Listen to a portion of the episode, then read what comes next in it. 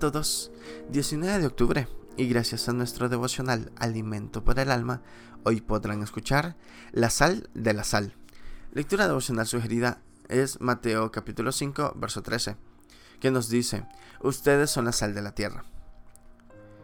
En nuestra época de avance científico y conocimientos médicos, la sal es un condimento alimenticio mirado de reojo implicada en el desarrollo de la progresión sanguínea elevada y retirada por orden médica en varias enfermedades, ya no es tan apreciada como lo fue en otras épocas.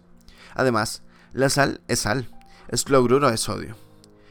Por eso siempre me llamó la atención cuando Jesús habló acerca de la sal se desvaneciera, lo que la haría inútil y no hubiera más remedio que tirarla. ¿Cómo podría la sal dejar de ser salada? Es fácil entenderlo. La sal consumida en Palestina en tiempos de Jesús era extraída de los alrededores del Mar Muerto. Era una sal llena de impurezas, en la que el cloruro de sodio podía terminar desapareciendo, quedando las impurezas como un montón inútil. Además, su transporte la hacía un producto caro, era un producto de lujo. Sus usos eran fundamentalmente dar sabor a las comidas y usarla como conservante contra la putrefacción de los alimentos.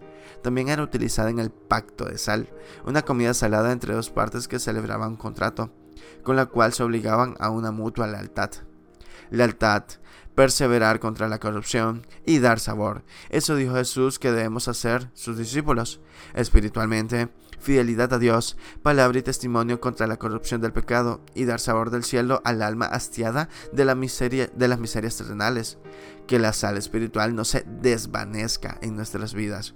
Que no prevalezcan las impurezas de las debilidades humanas y el pecado. Antes bien, que renovemos el pacto de sal de fidelidad al Señor Jesús.